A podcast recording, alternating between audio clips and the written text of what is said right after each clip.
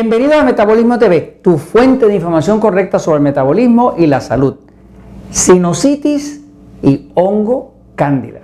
Yo soy Frank Suárez, especialista en obesidad y metabolismo, y hoy quiero hablarles del tema de la relación íntima, estrecha, que existe entre la condición llamada sinusitis, que es inflamación de las fosas nasales, y el hongo cándida, que es una de las infecciones más severas, más invasivas, más eh, plaguicida de todas las poblaciones.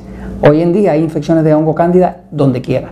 Más de la mitad de la población está muy infectada de este hongo y las personas que tienen cándida en el cuerpo padecen de, pues, de sinusitis, de, picores en la piel, de migraña, de flujo vaginal, de, de alergias y de todo tipo de condiciones causadas por el hongo cándida que luego se refleja como sinusitis. Ahora, quiero hablarles hoy de la relación estrecha que existe entre lo que llaman sinusitis y lo que llaman candidiasis, que es el hongo cándida. Todas las personas que padezcan de, sinusitis, pues van a correr automáticamente para la farmacia a buscar algún antihistamínico, algo que les baja la inflamación, unas gotas para meterse, un spray para meterse, alguna cosa para, para bajar la inflamación. La realidad es que el hongo cándida es uno de los causantes principales de sinusitis.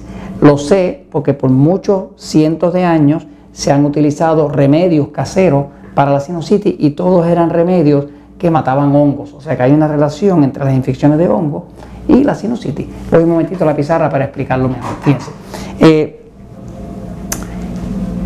en el año 1999, eh, el John Hopkins Medical, que es una de las universidades más importantes eh, médicas de Estados Unidos, eh, llegó a una conclusión después de un estudio grandísimo donde decía, virtualmente todas las infecciones crónicas de sinusitis son causadas por un hongo. O sea, ellos llegaron científicamente a la conclusión de que todas las infecciones crónicas, virtualmente todas las infecciones crónicas son causadas por un hongo. En la práctica que he tenido todos estos años, dentro de los centros Natural Slim, van muchas personas que quieren adelgazar, ¿no? Una de las condiciones que encontramos en la persona que quiere adelgazar es que tiene candidiasis. ¿Qué trae la candidiasis? Pues trae sinusitis, trae migraña, trae acidez, trae alergias, trae sabor a metal, en la boca, trae infecciones de oídos. O sea, todas estas manifestaciones son manifestaciones de candidiasis, del hongo cándida. Nosotros para limpiar el cuerpo del hongo cándida usamos una estrategia doble. La estrategia tiene dos partes. La parte 1 de la estrategia es reducir los alimentos del hongo.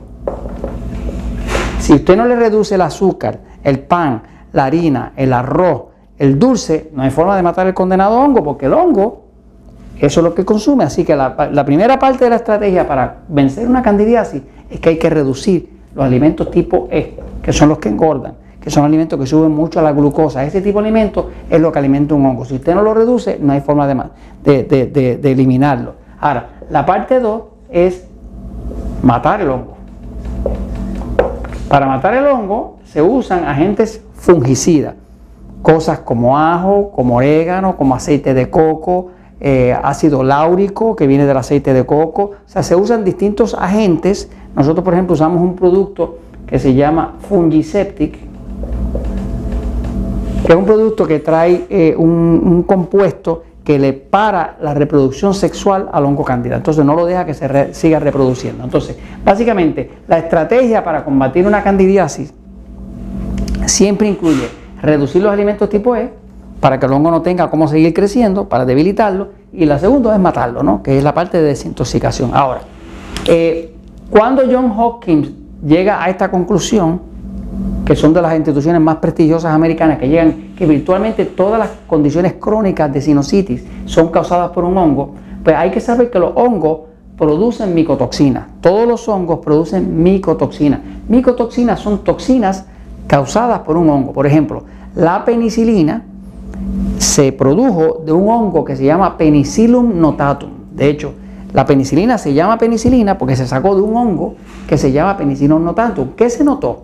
Que esa micotoxina que se llama penicilina, que se lo sacaron al hongo Penicillium notatum, mata a las bacterias. ¿Por qué? Porque los hongos son enemigos de las bacterias. Y como son enemigos de las bacterias, las armas de ellos para matar las bacterias son las micotoxinas. Así que básicamente un hongo produce sus armas. Su arma para combatir las bacterias y combatir y quedarse con el terreno ellos es la micotoxina. La penicilina no es otra cosa que una de las micotoxinas que produce un hongo, que, es, que casualmente se llama Penicillium notatum y por eso se llama penicilina. Ahora, todos los hongos producen micotoxina. Cuando un hongo está eh, bien regado por el cuerpo, como el hongo cándida, y está metido entre las fosas nasales y hacia los oídos, porque los hongos siempre viven en los sitios húmedos, calientes y oscuros, siempre van a estar metidos en la vagina, en el ano, en, debajo de, la axila, entre las entrepiernas, en las fosas nasales, en la boca. Los hongos siempre buscan sitios húmedos, calientes y oscuros, porque los hongos no toleran la luz. Los hongos no toleran la luz. Usted nunca va a ver un hongo creciendo en un sitio con mucha luz. Ellos crecen en los sitios oscuros.